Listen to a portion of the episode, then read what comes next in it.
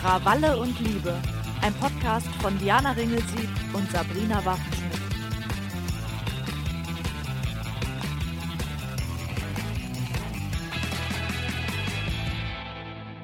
Liebe Sabrina, jetzt sitzen wir hier im Zoom-Meeting. Jetzt haben wir uns eine Woche lang im Silvesterurlaub gesehen und gerade mal einen Tag auseinander und wir vermissen uns schon wieder. Ja, der Herzschmerz wäre ganz groß. Ja, ist immer, immer. Und ich finde auch immer, wir haben ja schon öfter Silvester zusammen gefeiert. Im Januar ist halt auch doppelt übel so. Besonders fies, ja. Wenn so ein bisschen diese Januar-Depression kickt und ich tue mich sowieso immer sehr schwer, nach Urlauben zurück äh, in den Alltag zu kehren. Ich glaube, ich verausgabe mich immer so sehr im Alltag, dass ich, wenn ich dann, wenn mein Körper dann realisiert, krass, hier ist gerade Pause, dann klammert er sich daran fest und will diese Pause nie mehr beenden. Dabei könnte ja der Januar volle Motivation sein, zum Beispiel endlich mal abnehmen. Oh, geschickte Überleitung. Mhm. um was geht's heute, Diana? Genau, wir haben ein bisschen hin und her überlegt, denn es ist uns nicht leicht gefallen. Auf der ersten Folge ist ja auch ein gewisser Druck, eine, eine große Erwartungshaltung. Und wir haben uns überlegt, dass wir gerne über Schönheitsideale sprechen möchten, weil die sich ja auch im Laufe der Zeit ähm, ja immer wieder sehr verändern. Und wir als Kids der 90er, also geboren in den 80ern, aufgewachsen in den 90ern, haben da ja so einige toxische Modetrends mitgenommen. Ja, die Mode aus den 90ern ist ja schon längst zurück, aber ähm, im November gab es dann jetzt die Schlagzeile Heroin-Schick is back. Ich weiß nicht, ob du das auf dein, ähm, in deinem Feed wahrgenommen hast. Äh, meiner war erstmal voll davon. Ah, krass. Nee, das ist tatsächlich an mir vorbeigegangen.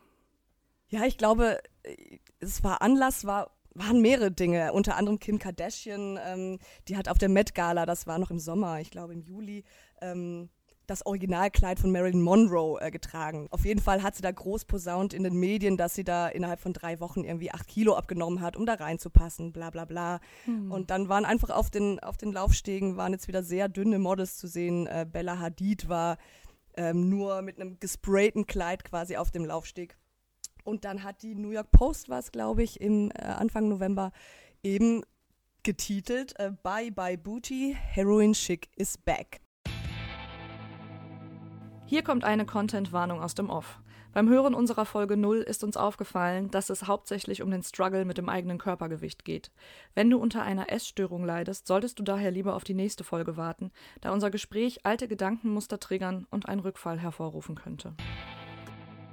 Vielleicht erklären wir mal einmal für die, die jünger sind oder äh, es nicht mitbekommen haben, was ist eigentlich Heroin Chick? Mhm.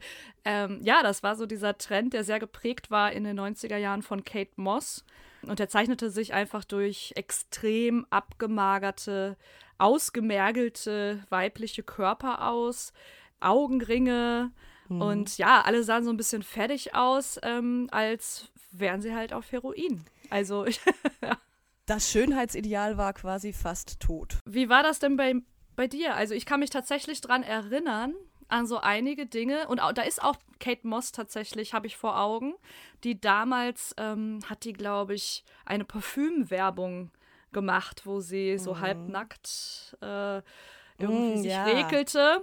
Die war immer so in diesen, in diesen Modezeitschriften, die ich damals gelesen habe. Und da dachte ich mir, wow, was eine schöne Frau. Wenn ich mal so alt bin, und die war da, keine Ahnung, 30 oder wie alt war die damals, und ich sehe so aus, dann habe ich es geschafft. Ja. Ja, ich habe mir damals noch gar nicht viele Gedanken gemacht. Ich, ich, hatte das, nennt man das jetzt Glück, ich weiß es nicht, Privileg, äh, äh, ein schlankes Mädchen zu sein. Und ähm, erstmal ähm, war das alles gar nicht so wild für mich. Ja, also mir ging es tatsächlich ähnlich. Ich war auch immer mit einer super schlanken Figur gesegnet, für die ich nichts getan habe. Also die war einfach da.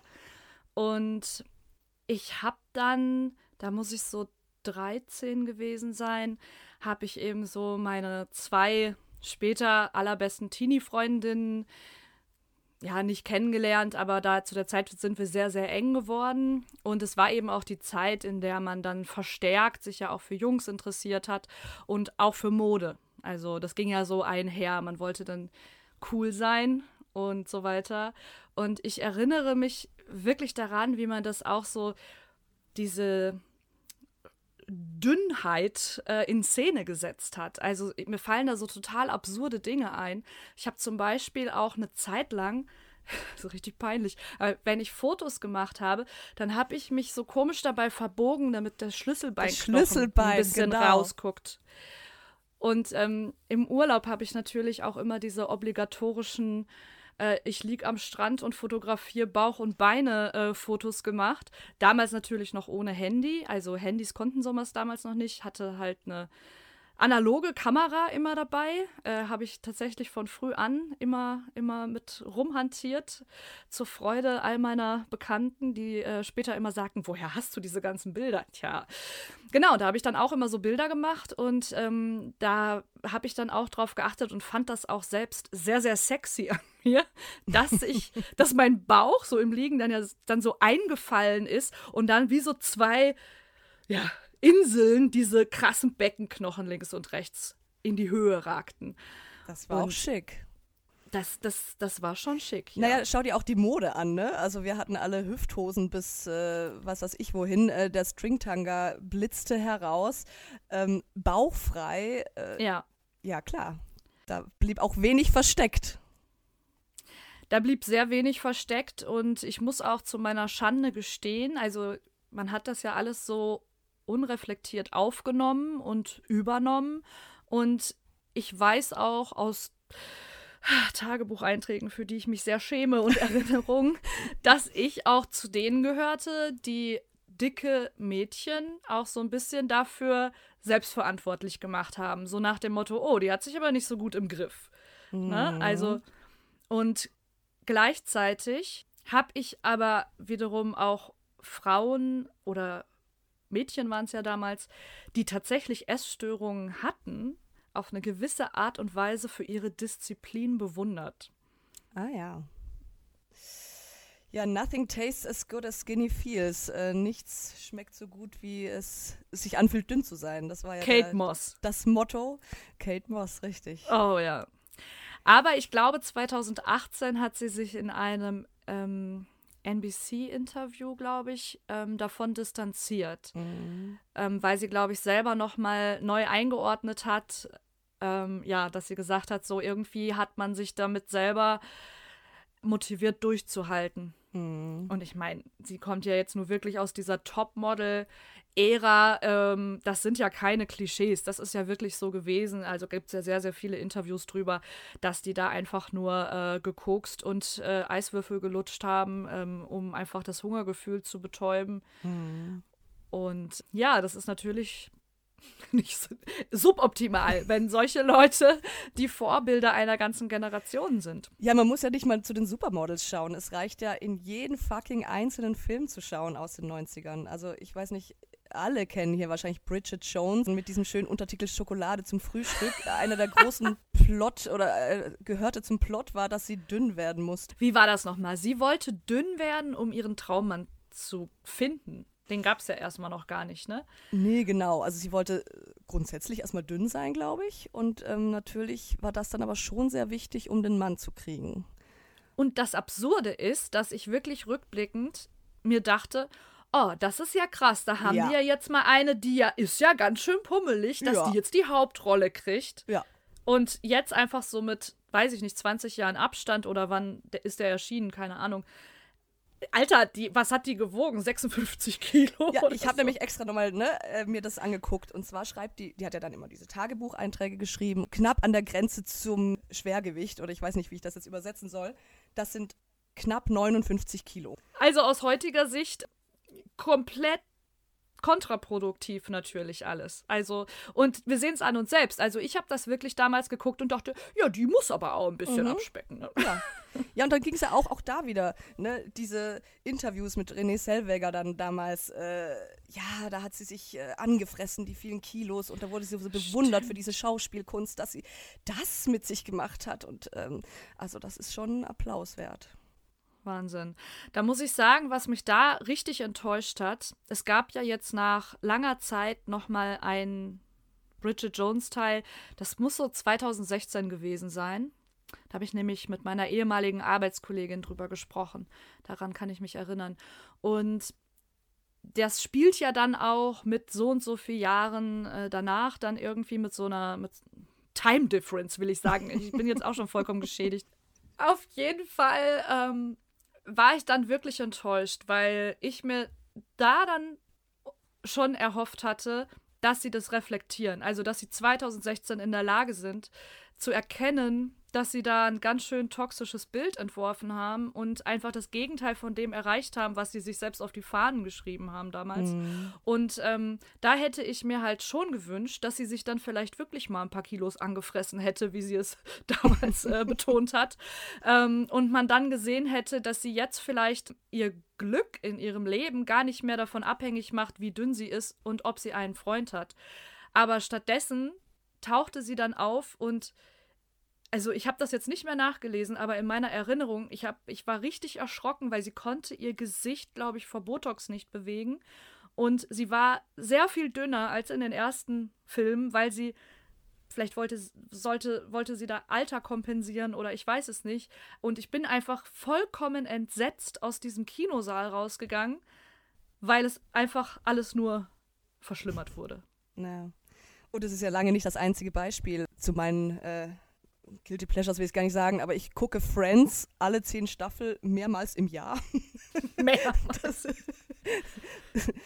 ich kenne es mittlerweile auswendig, aber es ist irgendwie ein, äh, das kennen vielleicht viele andere auch, ein, ja, ein Zuhause fühlen in einer Serie. Ähm, aber auch da, äh, je mehr Jahre vergehen, desto, ja, cringiger ist das an der einen oder anderen Stelle. Und ähm, auch da natürlich, Monika war als Teenagerin äh, dick. Ähm, Stimmt. Und das wird an ganz, ganz vielen Stellen richtig fies in Szene gesetzt. Also von allen. Ja, ich erinnere mich auch an so eine, ähm, so eine Rückblende, wo sie sie in so ein Fettsuit gesteckt haben, ne? Mit mhm. so, so krasses Doppelkinn hat die Maske ihr gemacht. Oh, furchtbar. Und alle machen Witze darüber, inklusive sie selbst. Und ähm, also und dieser Fettsuit ist noch nicht mal so dick, also das kommt auch noch dazu. Und sie tun aber, als wäre das das Schlimmste auf der Welt, was irgendeinem so passieren kann.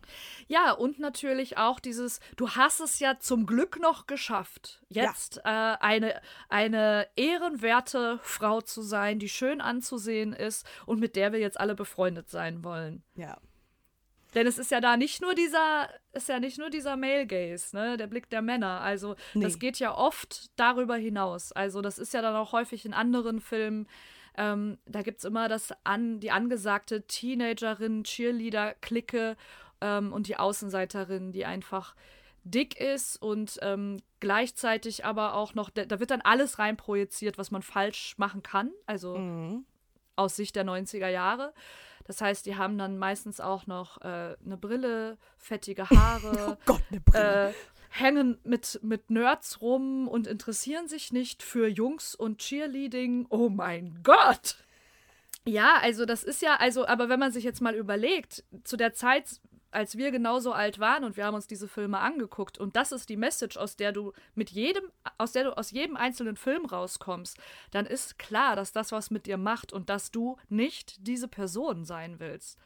Oder so Filme wie eine wie keine. Ne? Also die war jetzt nicht mhm. dick, aber die hat dann am Ende des Films hat sie dann ihr Haargummi aufgemacht, die Brille abgenommen, man hat sie in ein, die hat vorher schlabbrige Klamotten angezogen, man hat sie mhm. in ein ähm, super enges, glitzerndes Kleid gesteckt und dann war sie die Ballkönigin. Ja, und äh, noch tragischer finde ich, dass das ja noch viel früher beginnt. Also gar nicht erst mit den Teenie-Filmen, sondern es beginnt schon bei den Kinderfilmen. Es beginnt ja. bei Walt Disney. Ähm, schaut euch mal irgendwie, also ich habe jetzt irgendwie eine Zahl gelesen, die ist schon ein bisschen älter, aber zwei Drittel aller Mädchenfiguren im TV waren noch bis vor kurzem zumindest dünner als Barbie. Und What? selbst Barbie, Barbie ist anatomisch so aufgebaut, dass, dass sie eine Rippe weniger haben müsste, um überhaupt so aufrecht stehen zu können. Ach krass, ähm, das wusste ich nicht. Mhm. Und du musst dir das ja nur mal anschauen. Schau dir mal Walt Disney an. Irgendwie die, die Bösewichte, das sind fast alles eher stämmige, laute Charaktere. Ne? Wir haben zum Beispiel bei Ariel ist das ganz schön die dünne, sehr, sehr schlanke Ariel. Ähm, auch Fun Fact: Die Taille bei den Walt Disney ähm, Mädchen ist dünner als ihr Hals. Was? Da muss ich mal drauf achten. Also wir haben Ariel auf der einen Seite, die schöne, dünne Heldin, und wir haben Ursula, die fette Meereshexe, die oh hässliche. Ja. Oh ja, ja. stimmt. Und da, da gibt es zahlreiche Beispiele, auch jenseits von Walt Disney. Ja, und auch jenseits ähm, von Mädchen. Also äh, ich erinnere an Klößchen bei TKKG. Auch richtig krass. Ähm, also das TKKG unfassbar schlecht gealtert ist, weil es rassistisch ist, antisemitisch ist, sexistisch ist und so ja. on, ähm, ist, glaube ich, inzwischen dürfte allen klar sein. Aber ich habe mich da eine Weile auch mit beschäftigt, weil ich was darüber geschrieben habe und ähm, habe nochmal in die alten Bücher reingeguckt. Und da ist es tatsächlich immer so, dass wenn es spannend wird, ähm, weil der meist ausländische Bösewicht auf der Bildfläche erscheint, ähm, kommt dieser äh, Tarzan mit seiner toxischen Männlichkeit um die Ecke und sagt, Gabi, geh sofort nach Hause, das ist nichts für dich. Und dann sagt sie, okay. Oder sie ist so dumm, sich entführen zu lassen. Das passiert natürlich auch öfter. Ähm, also Gabi zieht dann ab und geht nach Hause und Klößchen kompensiert die Aufregung jedes Mal, indem er eine ganze Tafel Schokolade aus seiner Tasche rausholt und die anfängt zu essen und dann aber von all seinen Freunden, also von der Clique, total fertig gemacht wird deswegen. Also mir ist auch ein Zitat äh, im Ohr, hat Tarzan, glaube ich, wer sonst, ähm, zu ihm gesagt, wenn du so weitermachst, fließt bald Kakao statt Blut in deinen Adern. das ist dann einfach die ganze Zeit solche Sachen und dann wird auch immer betont, wie schnell er außer Puste ist, weil er ja nicht mal drei Treppenstufen hochkommt und sowas, weil er einfach fett ist und Fett ist scheiße. So. Ja, genau. Und das, was du auch vorher sagtest, ne? Und Fett ist undiszipliniert und Fett ist, genau, Fett ist alles Schlechte, was man machen kann. Wie du schon sagst, also da ging es ja eigentlich schon los. Also in, in wirklich in der Kindheit. Ähm, wahrscheinlich ja auch, wenn man jetzt an Märchen denkt, weiß ich jetzt nicht, aber wahrscheinlich fängt es sogar viel früher an als TKKG und so weiter. Mhm. Aber da wächst du einfach damit auf und lernst immer wieder, dick bedeutet, du hast dich nicht ähm, unter Kontrolle, Du wirst unbeliebt sein, du wirst keine Freunde finden. Mehr noch, du wirst deswegen gemobbt werden, weil du einfach nicht in dieses Idealbild passt. Und du wirst erst recht niemals einen Partner oder eine Partnerin finden. Genau. Und das ist halt schon eine Ansage.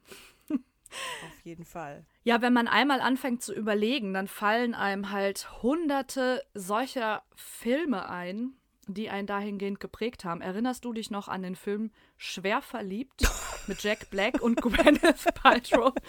War das das, wo, wo Erdbebengeräusche entstanden sind, wenn sie durch, durch die Welt ging? Das weiß ich nicht mehr, aber es war einfach, dann war einfach diese, damals glaube ich, galt sie als eine der schönsten und angesagtesten Schauspielerinnen ihrer Zeit. Und dann ist ähm, sie in diesen Fettsuit gesteckt worden. Und ja, aber jetzt, wo du das sagst, meine ich mich auch zu erinnern. Ich glaube, es gab diese Erdbebengeräusche, wenn sie gelaufen ja, ist, ne? Bom, bom, so. bom. oh Gott, das ist so furchtbar. Also, Stell's wer diesen Film vor. nicht. also, wer den Film nicht kennt, ihr habt nichts verpasst. Ähm, aber es ging darum, dass Jack Black. Ähm, der hat sich hypnotisieren lassen, aus welchen Gründen auch immer. und nach dieser Hypnose hat er einfach alle Frauen attraktiv gefunden, egal ob die hübsch oder hässlich war, sage ich jetzt mal. Und dann ist natürlich aus 90er Jahre Sicht der Worst Case passiert, denn er hat sich in diese fette Frau verliebt und wusste es nicht. Denn er hat sie ja in schön gesehen. Und irgendwann kommt dieser Showdown und dann sieht er sie in echt und er ist natürlich total schockiert und fühlt sich betrogen und ich weiß aber auch gar nicht mehr, wie das ausgegangen Keine ist. Keine Ahnung. Ich glaube, sie sind am Anfang, äh, am Ende zusammengeblieben, obwohl sie dick war. Vielleicht hat sie ein Magenband bekommen. Happy End. Boah, es ist so belastend alles gewesen. Eine Sache fällt mir noch ein, also wirklich, wenn man anfängt, kann man nicht mehr aufhören. Aber es war einer der Filme, das war sogar, glaube ich, noch vor American Pie. und zwar der Film Road Trip. Ähm, da geht Ah, es ja. darum, dass ähm, irgendwie so ein Dude an irgendeinem College, der führt eine Fernbeziehung zu seiner Jugendliebe, die inzwischen auch auf einem College ist, aber halt in einem anderen Bundesstaat. Und er will ihr jetzt die Liebe gestehen, oder ich weiß nicht. Auf jeden Fall, der packt seine drei, vier besten Kumpels ein. Und dann fahren die mit so einem Bus einmal quer durchs Land und ähm, erleben dabei allerhand lustiger Dinge. Eigentlich alle Bilder, die gerade vor meinem inneren Auge auftauchen, super belastend. Ich weiß auch noch, dass da so Ku Klux Klan Witze gibt und sowas Oh alles. Gott. Also ganz, ganz schlimm. Aber worauf ich jetzt gerade hinaus wollte, ist, es gibt natürlich alle Charaktere innerhalb dieser Boys-Clique, die da unterwegs ist. Und einer davon soll halt der Super-Loser sein. Ich weiß auch gar nicht mehr, warum der mitfährt. Das ist so ein ganz hagerer, super dünner Typ, hat so ein bisschen Glubschaugen, ist total nerdig und natürlich Jungfrau auch. Ähm, und ja, dann machen die sich auf den Weg und am Ende landen die bei einer Übernachtung eben in einer schwarzen Studentenverbindung. Da passiert dann noch irgendwas, dass sie zufällig weiße Kapuzen aufhaben und äh, keine Ahnung, es ist alles ganz schrecklich. Auf jeden Fall am Ende merken dann aber die Verbindungsmenschen, dass die eigentlich ganz cool sind und sie feiern eine wilde Party zusammen. Und der Einzige, der es schafft, eine Frau abzuschleppen, ist dieser hagere, dünne Loser-Typ, der ähm, eine schwarze Frau, die, ich sag jetzt mal, ein bisschen mehr auf den Rippen hat, die verlieben sich auch und die machen da auf jeden Fall, die haben eine ganz heiße Nacht und haben, morgens sitzt er dann mit Herzchen in den Augen in diesem Bus, als es weitergeht. Und ähm, die anderen sagen dann, glaube ich, so, ey, warum grinst du denn so? Was ist denn da los gewesen? Und dann zieht er halt von dieser Frau diesen ähm, mit Leopardenmuster bedruckten Tanga aus der Tasche. Und die Reaktion der anderen ist, Alter, was ist denn da los? Hast du einen Geparden erlegt? Mhm. Also, es ist nicht nur wahnsinnig, wahnsinnig sexistisch und auch rassistisch. Es ist einfach die dicke schwarze Frau, die dann gerade mal gut genug ist für den Loser. Und man sieht, Bodyshaming äh, funktioniert auch andersrum. Also, ne, der Junge, der, oder Ja. der, der, der junge Mann, der eben dünn ist und hager, ähm, das geht halt auch nicht. Also, ein bisschen Muskeln musst du schon Genau. haben als Typ, ne? Und, und sie ist einfach, also ich habe diesen Film bestimmt 20 Jahre nicht gesehen, keine Ahnung. Aber sie ist, ich habe die als eine wunderschöne Frau in Erinnerung. So eine richtig coole Sau irgendwie. Und ähm, wie krass auch, dass man dann meinte, ja, das sind jetzt die beiden Loser, die sich jetzt da so körperlich gefunden haben. Also, what the fuck? Wann hast du denn deine erste Diät gemacht? Hast du Diät gemacht? Boah, gute Frage. Also wie gesagt, eigentlich ähm, total unnötig, weil ich sag mal, ich habe, das gilt für meine komplette Jugend, sagen wir mal so von 13 bis Anfang 20, habe ich immer zwischen 52 und 55 Kilo gewogen. Mhm. Und ich bin 1,70 groß, also Mhm. das ist halt krass dünn. Also Mhm. wenn ich mir jetzt Fotos angucke, das ist halt, das sind diese rausschauenden Beckenknochen und so. Und ich weiß, dass ich meistens mich auf 54 so eingependelt habe. Mhm. Und ich fing dann irgendwann an, mit 14 oder so, mich regelmäßig, wenn nicht täglich zu wiegen, weil das ein Thema unter Mädchen war. Und dann habe ich so richtig Panik bekommen, wenn, wenn ich gesehen habe, das geht jetzt aber auf die 55. Und dann habe ich mehrere, also dann habe ich zum Beispiel auch meine Schulbrote weggeschmissen manchmal ähm, weil das ja dann niemand gemerkt hat. Und ähm, ich, ich habe auch bewusst gekotzt. Habe ich auch gemacht. Mhm. Aber das war jetzt nie so, dass das ähm, irgendwie, also dass es zu einem Krankheitsbild wurde. Also ich habe das dann mal gemacht und fand das dann super eklig und dachte mir, boah, nee. Schade, dass ich nicht so diszipliniert bin wie Bulimikerin. Also, und das, das klingt jetzt so, ich will damit gar nicht jetzt zum Lachen anregen, das waren meine realen Gedanken halt. Und das, obwohl ich einfach diese, diese Top-Figur eigentlich hatte. Ja, fuck. Kann man nicht anders sagen. Es ist wirklich furchtbar schlimm. Bei mir wurde das erst ein Thema so mit 17 vielleicht, 16, 17, als ich also beim, die erste hormonelle verhütet habe. Und ich weiß nicht, ob es das Alter war, ob es die Hormonverhütung war, aber so ein paar Kilo halt zugenommen. Wir sprechen hier auch immer noch unter, ähm, also wir sprechen hier auch von ne, 55 Kilo oder so.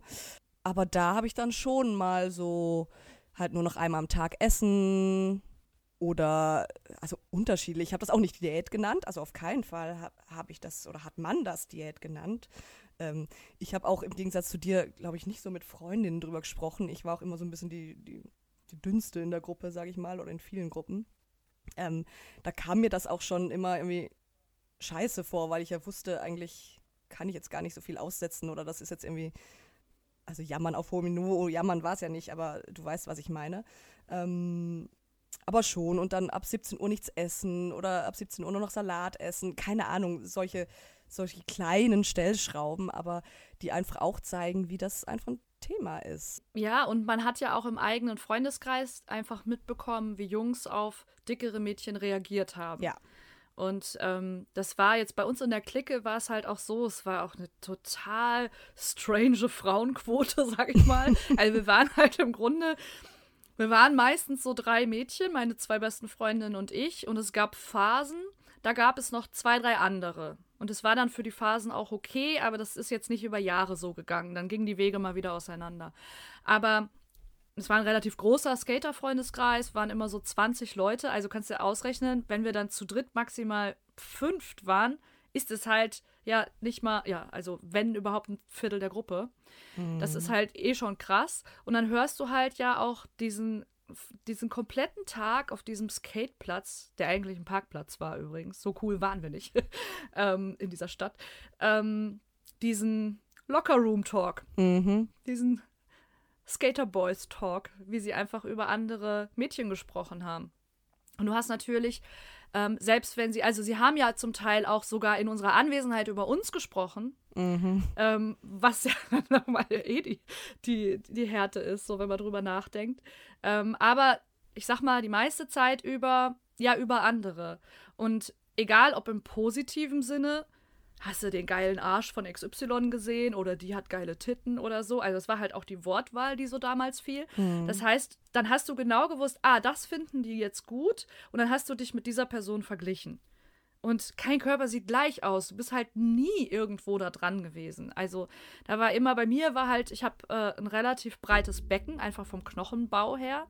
Und ich habe zum Beispiel, das war für mich immer so ein Riesending. Also ich bin dann auch mal im Spaß äh, von einem Kumpel so, ja, du hast ja auch so ein gebärfreudiges Becken. Boah, das hat mich so abgefuckt, Alter. dass, also, das habe ich einfach bis heute so im Kopf. Also, mal erstens, wenn du einer 14-Jährigen sagst, sie hat ein gebärfreudiges Becken, dann ist das schon mal alles andere als ein Kompliment. Das ist einfach nur, also, du willst nicht weiter entfernt sein von gebärfreudig, ne? Mhm. Also, so. Und, ähm, Als ob auch äh, dein Becken dazu da wäre, in erster Linie äh, zu gebären, ne? Ja, genau. Und, ähm, und dann war es halt auch einfach nur ein Synonym für dicker Arsch, ne? Mhm. Also so habe ich es zumindest aufgenommen. Und ähm, da, und es war halt aber auch tatsächlich so, dass ich, ich hatte, ich hatte keinen dicken Arsch, also null, ne? Ich hatte halt ein breiteres Becken als meine beiden Freundinnen, die hatten alle ein sehr schmales. Und dadurch habe ich auch dann schlichtweg einfach diese Hosengrößen verglichen. Und egal wie dünn ich war, hatte ich dann aber schon Größe 40 oder so in, in diesen Hosen. Und da habe ich mich unglaublich fett bei gefühlt. Mhm. Obwohl das Knochenbau-Frage war so. Ja, klar. Ist denn heute alles besser? Naja, also um nochmal so kurz auf diese Filme zurückzukommen, finde ich daran, das ist ja immer wie so ein Indikator. Da hat sich ja schon einiges getan. Mhm, auf jeden Fall. Also ich glaube, dass ich das erste Mal so bewusst festgestellt habe, da passiert gerade was, war Little Miss Sunshine. Mhm, ja. Dieser ultra süße ja. von diesem Mädchen, wie heißt die denn nochmal? Olive. Olive. Olive, die einfach diese riesige Brille trägt äh, und diesen, diesen süßen, rausgestreckten Bauch hat Ja. und Schönheitskönigin werden will. Und wer das mal in Dokus gesehen hat, also auch unter Kindern sind ja die Ansprüche der AmerikanerInnen an äh, ja, Schönheitsköniginnen ähm, komplett geisteskrank. Also die, die sehen ja einfach aus, wenn die fertig gemacht sind und aus der Maske kommen, wie 50-jährige Frauen in klein. Ja, alleine, dass es diese Wettbewerbe gibt, ne, ist ja schon. Ja. Äh, ähm, also, also jetzt ganz abgesehen von Figur, aber auch einfach, wie die, wie die fertig gemacht werden, was die für aufgedrehte Haare haben und Lippenstift und äh, es sieht komplett verrückt aus. Und diese ja, und dann Mimik kommt halt vor allem. Olive. Stimmt, stimmt. Ja, dann erklär mal die Mimik, denn das sehe ja, ja gerade nur ich. naja, das ist wie so eine Maske, ne? Die haben dann so die Mundwinkel nach oben gezogen, ganz starr und zeigen ihre Zähne. Ich, äh, ihr hört das vielleicht, ich mache das gerade. Augenbrauen hoch. Augenbrauen genau. hoch und irgendwie auch so ein bisschen Augen die Schulter nach groß. vorne. Oh. Augen groß. Ja. Wahrscheinlich, um das Schlüsselbein zu zeigen. Richtig. ja, und dann kommt Olive und Olive hat halt erstmal eine super chaotische Familie und eigentlich hat da keiner Zeit für und eigentlich verachtet auch die ganze Familie diese Schönheitswettbewerbe und sie wollen jetzt aber Olive supporten, weil es ihr Traum ist. Und gleichzeitig haben sie auch Angst, dass sie da richtig enttäuscht wird. Aber Olive wird unterwegs immer heimlich von ihrem Großvater trainiert und niemand weiß, was die da so üben. Ich weiß nicht, soll man das jetzt spoilern? Der Film ist halt uralt, aber das Finale ist einfach das Beste. Also, falls ihr den Film noch nicht kennt, guckt euch Little Miss Sunshine an. Ja, und tatsächlich tut sich ja auch jetzt was, ne? Also, man sieht zum ersten Mal irgendwie Models, die nicht ganz so glatt und dünn und groß sind, ähm, wie es immer hieß. Ähm, ich weiß auch noch, auch das, ne? Da war doch Laetitia Casta, oder wie hieß die? Damals das Supermodel, das französische, die irgendwie 1,70 groß nur war. Und das einzige Supermodel für den Laufsteg unter 1, weiß ich nicht, 70. Ich dachte auch immer, daran könnte meine Laufstegkarriere scheitern. Boah, ey, das ist aber, da sagst du was. Es ist ja auch, oh Gott, das ist wirklich wahr. Als die erste Staffel Germany's Next Topmodel kam, da habe ich gerade in Berlin angefangen zu studieren. Also ist das 2005 wahrscheinlich gewesen. Oder das ging ja immer im Januar los, wahrscheinlich 2006. Ich glaube auch 2006. Und ähm, dann wurden ja erstmal bei diesen Castings die Kriterien verkündet, äh, was du mitbringen musst, um Model zu sein. Und zu der Zeit war ich äh, nach längerer Zeit mal wieder richtig dürr. Also so, ich war zum ersten Mal, ich bin von zu Hause ausgezogen, bin nur feiern gegangen und keine Ahnung. Und oh Gott, meine Mutter hat einen Schreck gekriegt, als sie mich gesehen hat, mhm. war ich irgendwie von 56 Kilo auf 50 runter oder so. Und also, ja. Und dann kam diese Sendung. Und dann hat sie verkündet, also, man muss mindestens 1,76 Meter sein oder sowas war das, glaube ich. Mhm. Ähm, du darfst äh, nur einen Body Mass Index von XY haben. Du darfst keine Tattoos haben, war damals auch noch ein Riesending. Mhm. Gab es Kandidatinnen, die winzige Sterne äh, versteckt und überschminkt haben. Und dann war es ein Riesendrama, als das rauskam. Ähm, und Ach, keine Ahnung, ja. Und da, da, dachte ich aber auch, ach krass, jetzt bin ich so dünn und jetzt könnte ich selbst, wenn ich wollte, kein Model werden, weil ich nur 1,70 bin. Ja, ich glaube, äh, Germany's Next Top Model wird eh noch eine extra Folge werden. Ich bin vorher nur auch über ein Zitat gestolpert ähm, von Wolfgang Job, der irgendwie sagte, ein ganz hübsches Gesicht, aber da, da gucken so pummelige Füße raus oder irgendwie sowas. Beinchen, glaube ich. Naja. Oh mein Gott. Aber tatsächlich, ne, es gibt diesen Body Positivity Trend. Ähm, was halten wir denn davon, Diana? Also ich halte davon ehrlich gesagt nichts. Ich habe da auch ähm, vor einer, ist schon länger her, vor einem Jahr oder so, habe ich da, glaube ich, mal was zu gepostet bei Instagram, weil, also mir geht das so ein bisschen auf den Sack, dass jetzt alle also es ist natürlich erstmal ein kleiner Schritt der Verbesserung, dass sich überhaupt ähm, Frauen hauptsächlich ja, die jetzt nicht den gängigen Schönheitsidealen entsprechen, ähm, Bilder von sich posten und äh, was, was einfach vor 20 Jahren wahrscheinlich nicht gemacht worden wäre. Aber mich persönlich setzt das wiederum auch unter Druck, wenn ich dann sehe, dass dann alle posten, ähm, irgendwie, was, wie geht denn dieser Scheißspruch mit dem Beachbody? You want a Beachbody? Äh, have a body and go to the beach. Genau. ich denke mir so, oh, okay, wow. Also, mich setzt das dann unter Druck, weil ich dann das Gefühl habe, dass ich die Einzige mit irgendwelchen Issues bin, die da mit äh, Selbstzweifeln kämpft und nicht hundertprozentig mit sich zufrieden ist, während alle anderen inzwischen so äh, auf dem neuesten Stand sind, dass alle ihre Körper lieben. Und das ist ja auch de facto nicht so. Und ähm, ja, deswegen finde ich das schwierig. ich glaube, man muss auch einmal einschieben. Ne? Ursprünglich kam dieses Body Positivity ja von schwarzen Frauen aus den 60ern, 70ern, war das eine Bewegung, wo es um ganz andere Dinge noch ging. Ne? Da ging es wirklich um ähm, Job finden, Wohnung finden. Also da ging es ums pure Überleben, äh, um das jetzt zuzuspitzen. Ähm, von was wir sprechen, ist das aber heute. Ne? Das ist der Hashtag Body Positivity, der und das setzt, das finde ich ist nochmal ein anderes Unterdruck setzen. Das sind ja oft sehr normschöne Menschen, die das dann posten und dann haben sie eine Delle oder ein Härchen oder ein Röllchen und sagen, oh, es hat mich jetzt sehr viel Überwindung gekostet, aber schaut mal, ich zeig's euch.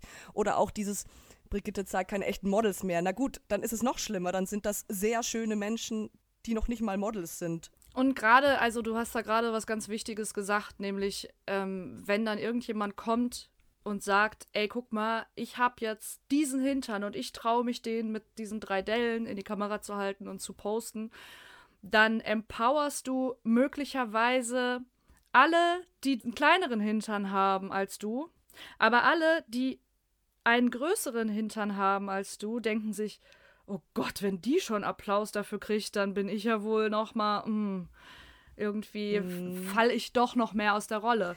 Also ich finde, man macht da sehr gefährliche Schubladen auf. Du hast mir auch mal erzählt, ähm, du bist ja viel auf Instagram unterwegs, äh, du kriegst auch manchmal Applaus, wie mutig du denn seist. Oh, das ist ja mein Lieblingskompliment. oh Gott. Also das finde ich wirklich, das finde ich, das, das ist wie eine Ohrfeige. also. Das ist wie wenn meine Oma sagt, ach, du hast so ein schön volles Gesicht gerade. Mhm. Ah, nee, also mutig finde ich ganz schrecklich, wirklich.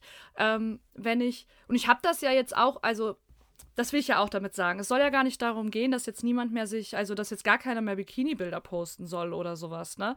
Nur ich finde, man soll es halt einfach machen und die Schnauze halten. So. Ja. Also, oder, oder es halt realistisch einordnen und da nicht jetzt die, die super krasse Power-Rede rausformulieren, weil damit kannst du halt möglicherweise andere Menschen noch viel mehr verletzen oder denen die falschen Denkanstöße geben, wenn sie dadurch wieder in so einen Selbstvergleich irgendwie geraten. Ähm, aber ich habe, ähm, ich glaube, das war das dieses Jahr oder war das letztes Jahr? Ich habe auf jeden Fall irgendwann ein Bild gepostet, da war ich hier ähm, am See und ähm, mein Bruder oder so, irgendjemand hatte ein Foto von mir gemacht. Und so prinzipiell habe ich mir darauf schon gefallen, aber ich mhm. fand halt komischerweise so, ja, mit, mein, mit meinen runden Hüften, da hatte ich mich so mit abgefunden, dran, also so dran gewöhnt irgendwie, damit kam ich klar, aber ich fand meine Oberschenkel nicht schön auf diesem Bild. Und dann habe ich das halt abgeschnitten und habe das dann so gepostet und ich habe das dann aber öffentlich gemacht und habe halt dazu geschrieben, so anstatt jetzt diese Have a Body and Go to the Beach äh, Nummer hier zu fahren, ähm, es, es ist eine Überwindung und es fühlt sich nicht jeder super wohl und wenn ihr es genau wissen wollt, ähm, ich, ich fand meine Oberschenkel so scheiße auf diesem Bild, dass ich die abgeschnitten habe. Ähm, und es wäre einfach die, Fal die falsche Message, jetzt zu sagen, ich, ich bin ja so selbstbewusst und so und poste jetzt dieses Bild. Und dann haben halt super viele Leute drunter geschrieben und in Privatnachrichten einfach geschrieben, boah, du bist so mutig. Sowas würde ich mich nie trauen zu posten. Und ich denke mir so, äh, okay, aber mutig bedeutet ja auch, mit mir stimmt was nicht und ich, mhm ich stehe drüber. Konsequenzen zu befürchten. Ja, genau. Und ich stehe drüber. Und also, nee, ich, ich bin nicht mutig, wenn ich das mache. Und das will ich auch nicht hören. Ähm, sondern ich, ich freunde mich mit, äh, mit meinem Körper an oder ich stehe zu meinem Körper. Das trifft es dann vielleicht eher. Mhm. Und ähm, ja, das ist halt auf jeden Fall ein Struggle. Also ich meine, inzwischen bin ich ja auch nicht mehr die äh, 50 Kilo Teenagerin, von der ich da äh, so gerade so schön erzählt habe.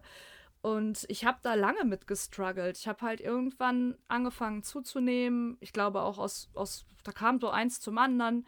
Und ähm, das ist halt auch noch mal schlimmer geworden letztes Jahr durch Medikamente einfach, weil ich täglich äh, Medikamente nehme als Migräneprophylaxe.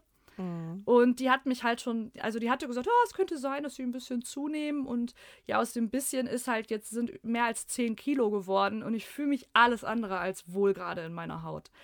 Aber ja, deswegen poste ich jetzt auch. Also ich, ich versuche schon Bilder zu posten, wenn ich mich darauf jetzt nicht ganz scheiße finde.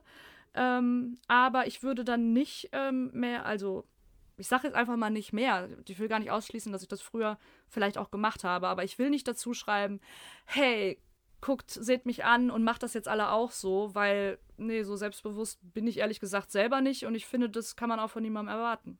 Ja, und vielleicht einfach mal die Fresse halten und mal nicht Körper beurteilen, nicht die anderen, nicht die eigenen, ähm, einfach mal stehen lassen. Also, woher kommt denn, ich weiß immer gar nicht, woher das kommt, ne, dieses bewerten wollen. Und ich möchte mich da nicht ausschließen. Ähm, das ist lange gelernt, äh, das, das muss man echt verlernen wieder. Ähm, aber ja, ich glaube, ja. Äh, das Internet hat ja auch geprägt diesen zweiten Hashtag und das ist Body Neutrality. Danke, dass du es aussprichst. ähm, den ich eigentlich viel besser finde. Ja, ich auch. Genau. Und ich finde, da hast du auch was Wichtiges gesagt, nämlich, dass man ähm, das ja einfach mal unkommentiert lassen könnte, damit auch die Menschen lernen. Also nur weil eine Frau, die nicht diesem super Schönheitsideal der 90er Jahre sowieso nicht, aber irgendeinem Schönheitsideal entspricht. Und da schließe ich jetzt mal alles andere mit ein. Es geht ja dabei auch nicht nur um Gewicht. Das kannst du ja auf alles Mögliche ähm, übertragen. Also sei es Akne, also ich folge auch äh, Leuten bei Instagram, die einfach unter krasser Akne leiden und die sich früher eingeschlossen haben und jetzt einfach da ungeschminkte Bilder posten, um auch anderen Betroffenen zu zeigen, ihr seid nicht allein. Ähm, das betrifft ähm, alles, alle möglichen Körper-Issues, die uns einfach von dieser scheiß Gesellschaft und Popkultur einfach über Jahre lang eingetrichtert worden sind. Und da habe ich tatsächlich ein positives Beispiel, denn ich habe gestern einen Film geguckt. Ich wollte das Buch schon eh die ganze Zeit lesen, habe ich aber nicht. Ähm, der heißt Unpregnant. Und der handelt von zwei Teenagerinnen, die einen Roadtrip, da sind wir wieder beim Thema, äh, in einen anderen Bundesstaat unternehmen, weil die eine ist schwanger und darf in ihrem Bundesstaat ohne die Unterschrift ihrer Eltern nicht abtreiben. Mhm. Der Film hat mich auf so viele Arten und Weisen irgendwie überrascht, obwohl man durch Netflix-Serien und so ja jetzt eh schon viel mehr Diversity gewohnt ist. Aber was mir da auch nochmal aufgefallen ist, diese Freundin, die, ich nenne die jetzt mal mehrgewichtig. Also die ist eine gute XL, wenn nicht XXL, schätze ich mal. Und ähm, das wird nicht einmal thematisiert. Dieses Körperliche hat in diesem ganzen Film keine Rolle gespielt. Die war einfach so, wie sie war. Mhm. Und ähm, das hat mich schon stark beeindruckt, weil das sind wir nicht gewohnt. Normalerweise, wenn eine Hauptrolle mehrgewichtig ist, dann wird es zumindest thematisiert. Und das kann zwar auf empowernde Weise sein, wie bei Little Miss Sunshine, aber dann ist es trotzdem Thema es gibt ja auch darüber hinaus inzwischen viel mehr Diversität, ne? Da muss ja nur bei gewissen Mode-Shopping, äh, Online-Shopping-Portalen reingucken. Stimmt, und ähm, da ja. ist einfach, es sind mehr Körperformen, da ist nicht mehr alles ganz krass retuschiert. Da siehst du auch mal ein bisschen Zellulite oder ein Tattoo. Oh mein Gott. Wow. Ähm, und deswegen hat mich das so schockiert, als auf einmal diese Überschrift auftauchte. Heroin Schick ist back und wir hoffen, er ist nicht back. Nee. Also da will ich auch noch kurz was zu sagen. Es ist ja wirklich wahnsinnig viel passiert. Wir sehen das nicht nur in Filmen und Netflix-Serien und ähm, auf der Bühne, sondern, also ne, allein so eine Billie Eilish, was die einfach mhm. als Körpervorbild für junge Mädchen und ich bin letztes Jahr auf einem Konzert gewesen in Köln, ich habe mir das angeguckt und ich habe da teilweise, also ich habe geheult auf diesem Konzert, weil ich irgendwann gar nicht mehr sie beobachtet habe, sondern diese Teenager um mich herum, TeenagerInnen, ähm, die einfach alle da weinend standen und die sich so gegenseitig so krass empowered haben. Also äh, auch so was Mental Health, angeht, äh, Körperform, sexuelle Orientierung, Geschlechteridentität. Das wird alles thematisiert äh, auf dieser Bühne, in diesen Songs. Und da stand einfach vor mir, stand ähm, eine sehr junge Person mit einer Regenbogenflagge und die hat einfach das halbe Konzert vor Freude geweint und ich musste einfach mitheulen. Solche Vorbilder mhm. haben uns halt damals wirklich gefehlt. Die gab es nicht. Ja, ich denke auch an Lizzo, ne? Oder irgendwie Megan the Stallion, also Sängerin und Rapperin irgendwie. Ähm, also die eine Sängerin, die andere Rapperin. Ähm, ja, ja, da ist was passiert. Da gibt es wahnsinnig viele. Und was diese ähm, Klamotten auch angeht, auch das, das ist ja gar kein äh, so unwichtiger Punkt. Also ich habe auch ähm, zwei Freundinnen, die auch in ihrer Jugend schon einfach mehr gewogen haben, äh, also weit mehr als das Schönheitsideal quasi ähm, vorgeschrieben hat. Und das war wahnsinnig hart für die damals, weil du konntest damals auch nicht zu HM gehen oder so und dann dir da was aus der große Größenabteilung holen, weil es das nicht gab. Das hörte bei XL auf und XL bei HM, ja, keine Ahnung, war dann damals vielleicht eine 42, wenn du Glück hattest. Das heißt, die mussten dann mit ihren Eltern in so komische Oma-Geschäfte gehen und dann sich das Neutralste irgendwie da raussuchen, was sie finden konnten. Und mhm. ähm, das hat mich halt damals nicht betroffen, deswegen habe ich das auch nicht ähm, so, so krass hinterfragt. Aber so aus heutiger Sicht äh, bin ich zum Beispiel auch sehr, sehr froh, dass dahingehend so super viel passiert ist, weil ich sag mal so in diesen größeren Modehäusern und so, du hast einfach alle Klamotten auch nochmal ähm, in der Plus-Size-Option. Ähm, und was du eben schon sagtest, auch gerade bei Online-Shops, die Models ähm, die sind einfach nicht mehr retuschiert bei vielen. Und ähm, das heißt, du kannst da jetzt äh, Zellulite sehen, ähm, du kannst halt aber auch alle Körperformen sehen. Da sind ähm, Personen bei, die vielleicht auch eine Amputation hatten oder sowas oder die mhm. krasse Akne-Narben hatten. Oder ich habe jetzt auch neulich, äh, fand ich auch total krass, habe ich ähm, dann mir irgendwo was bestellt und habe gedacht, ah, ich brauche noch Ohrringe. Falls, es, falls ihr es noch nicht mitbekommen habt, ich habe einen Ohrring-Fimmel. Ähm, groß und groß und glitzernd müssen sie sein.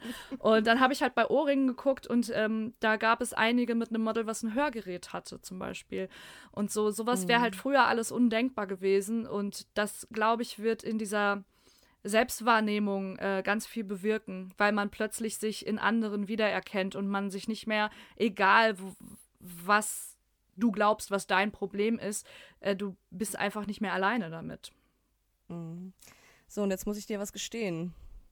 Es ist, äh, ich habe es am Anfang der Folge gesagt und es stimmt aber sogar. Ich möchte ein paar Kilo abnehmen hier, das neue Jahr. Ich bin ja, äh, äh, mir helfen soll. Ich weiß, man kann sich jeden Tag des Jahres verändern und zum Positiven mir helfen. Aber solche Abschnitte wie das neue Jahr oder ein Montag, ich würde nie zu einem Freitag irgendwie eine gute Gewohnheit einführen. Und äh, ich habe mir das jetzt über, die, über den Advent wieder schön ein paar Kilo angefuttert und äh, ja, jetzt stehe ich da und möchte die wieder abnehmen und ja, versuche das selber für mich so zu durchdenken. Warum eigentlich, ne? Ist das, ist das das Patriarchat? Ist das, was ist das? Ist das meine Mama, die ich vielleicht höre, die immer unzufrieden mit ihrem Körper war? Ist das, was, was, was ist das eigentlich? Ähm, darf ich das? Bin ich dann unfeministisch? Und ich, ne, es ist nicht, ich möchte nur jetzt gesünder essen, ja, das ist es auch, aber ich will auch ein paar Kilo abnehmen. So, ich, darf ich das? Ja. Du darfst. Nein, ich weiß, so ich, äh, ich, ich will so bleiben, wie ich bin. Oh du Gott. Darfst. Oh Gott, oh Gott, gibt's das noch, Jane? Keine Ahnung, ähm, glaube nicht, weiß ich nicht. Ich kann das sehr gut nachvollziehen und das kommt ja auch nicht von irgendwo her. Ich glaube, da habe ich sogar auch bei dir meinen Teil zu beigetragen.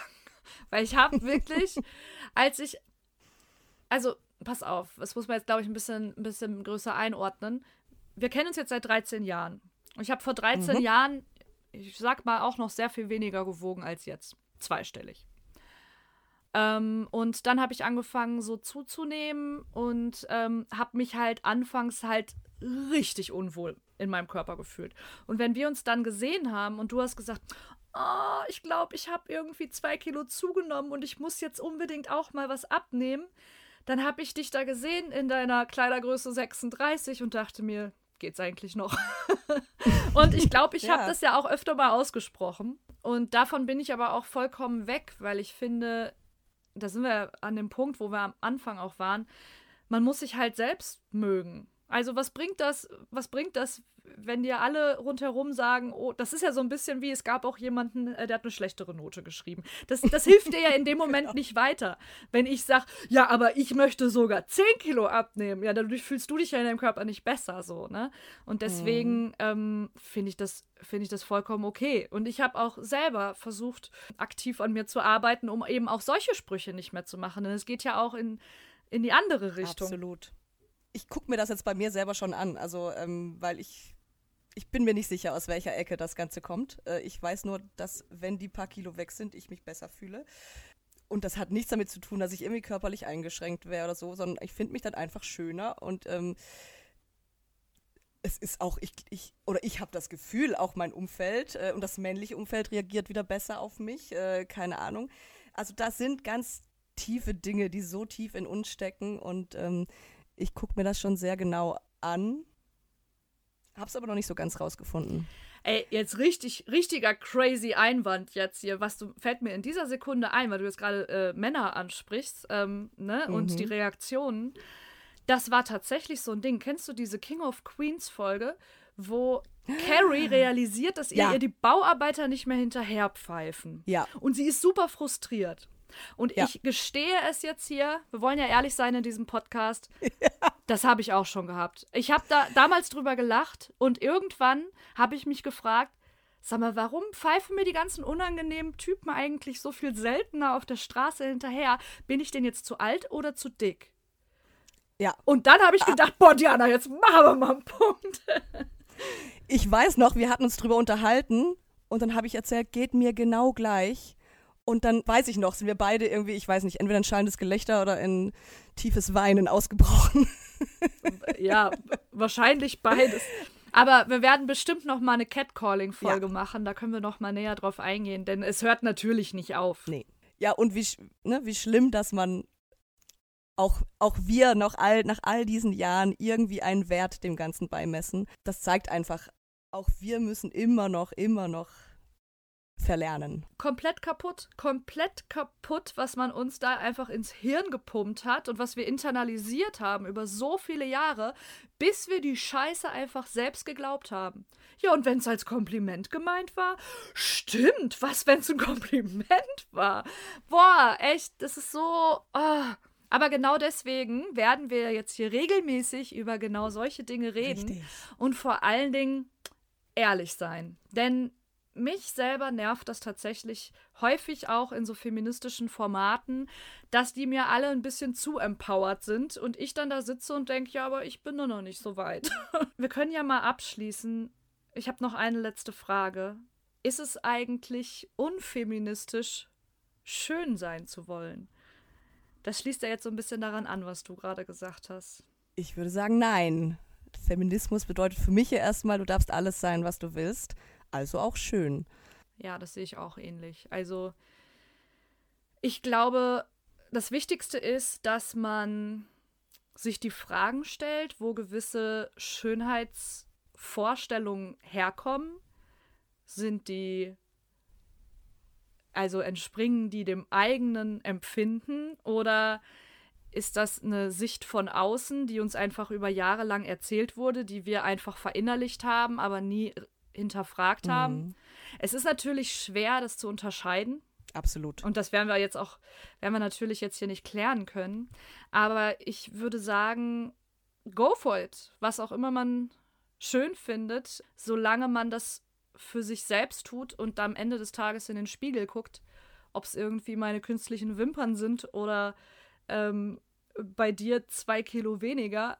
Am Ende des Tages soll es dazu führen, dass wir uns wohlfühlen. Und das wiederum führt zu mehr Selbstsicherheit. Und dann sind wir vielleicht ja auch in fünf Jahren wieder ganz woanders. Ja, und jetzt würde uns natürlich interessieren, wie geht's euch denn? Äh, schreibt das doch mal Diana in die Kommentare oder per DM. Was hat euch äh, über all die Jahre in den 90ern oder sonst wie, in welchem Jahrzehnt auch immer, ähm, gestört? Wo habt ihr gestruggelt? Was nervt euch noch heute? Da kann man vielleicht kurz noch zu sagen, also Sabrina hat sich bewusst dazu entschlossen, dass sie ihre Social-Media-Kanäle privat lassen möchte, was ja auch vollkommen okay ist. Und deswegen könnt ihr Feedback gerne auf meinem Insta-Kanal Punkrockana oder bei Facebook Diana Ringelsieb hinterlassen.